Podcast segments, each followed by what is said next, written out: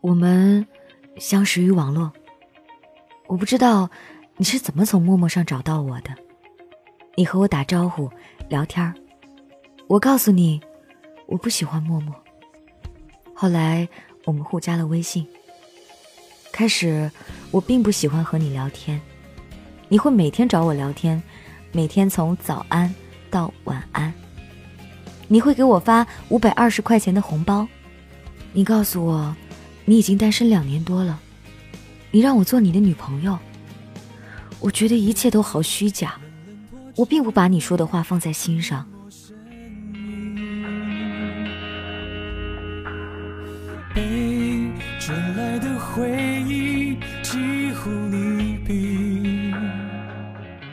你还是每天会找我聊天，不知道从什么时候开始，我习惯了和你聊天。最后，成了我依赖你和你聊天。后来我们见了面，你带我去见你兄弟，我们一起看过电影，一起吃过宵夜，一起唱歌。我们一起做的事儿，就像情侣一样。出去玩的时候，你总是会关心我，你会做出亲密的举动，吃我吃过的东西。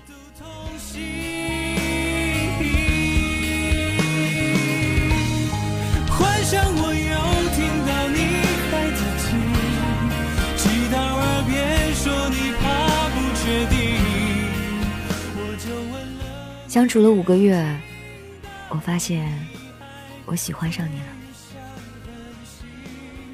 我说，让我做你的女朋友吧。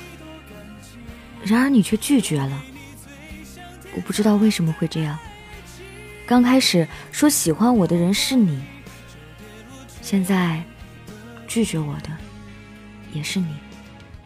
后来我们仍有联系，只不过角色变了。是我每天在找你聊天，我也会常常收到敷衍的信息。那时候我不明白，我不甘心。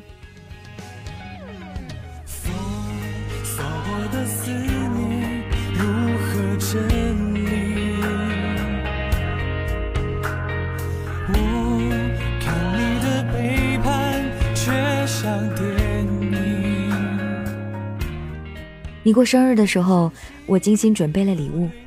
即使那天身体不舒服，我也从家里跑出来，到你在的城市给你送礼物，只为了当面和你说一声生日快乐。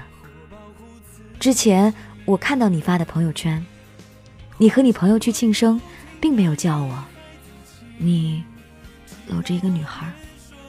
当时我心好痛，你和我解释生日的事儿，我以为。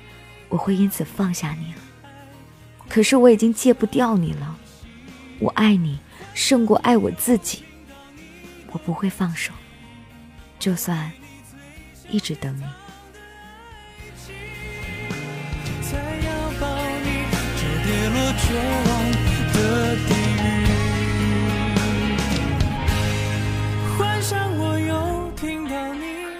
每个节日，我都会精心的给你准备礼物。从你生日到六一儿童节、情人节，我出去外面旅游，第一个想到带礼物的也是你。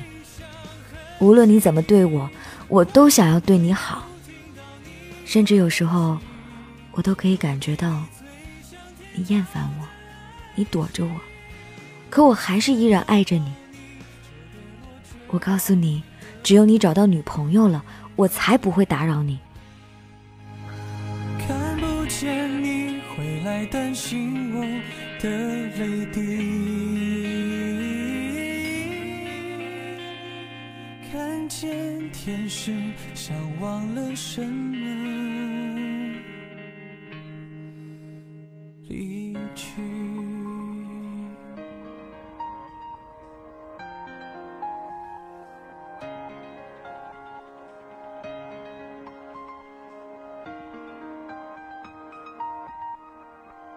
如今，你真的找到女朋友了，我也再没有缠着你。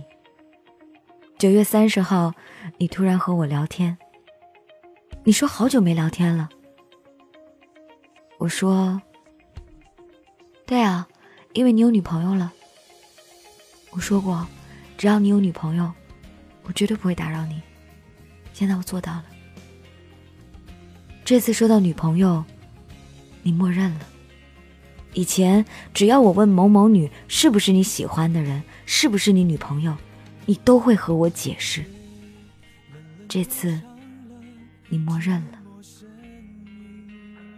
你不知道电话的那头，我已经泪流满面，心里的痛是无法用言语来形容的。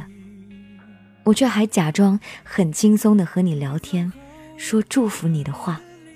我都希望一切是假的，多希望你像之前那样和我解释。我也想过你会有女朋友，可当这天真正来临的时候，心会那么痛。晚上，我看到你发的朋友圈，看到你和你女朋友一起吃东西、一起看电影的照片，眼泪又止不住的流。我曾经也和你说过，我好希望和你做一天的情侣，一起吃东西，一起看电影。然而，这都将会成为不可能的梦了。我知道是时候和你说声再见。没有什么比自己所爱之人过得幸福更重要的。愿你余生无波澜，你若安好，便是晴天。愿你所爱之人像我一样爱你。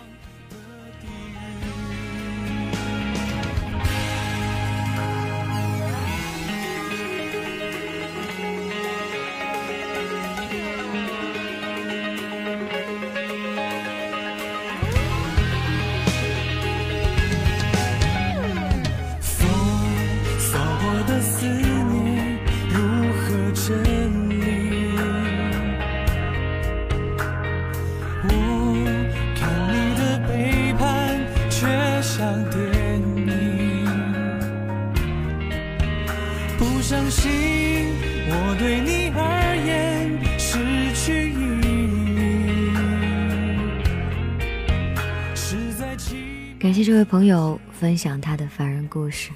我的编辑雪松说：“爱情这种东西啊，奇妙的很，最怕是习惯，剪不断，理还乱。习惯成瘾，爱情如是，依赖会让一个人变得越来越不像自己。”同时变得越来越不能认清自己，在一段没法挽救的感情中，你可以看清自己，就是一个很好的新开始。敢爱就要敢于放手。希望可爱的姑娘能够开始新的生活，找到值得你爱的人。这是我的编辑讲的，接下来是我讲的。我在 DJ 白雪的订阅号里写了一篇文章，叫《你不是太爱他》。其实，你是太爱自己。大家可以在 DJ 白雪的订阅号里面来听听我写的文字，在各个平台搜索“白话流年”就能收到我的订阅号的语音版本。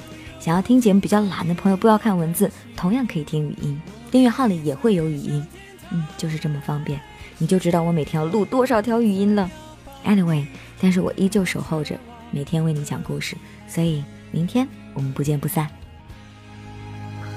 看不见你回来，担心我的泪滴。看见天使，想忘了什么。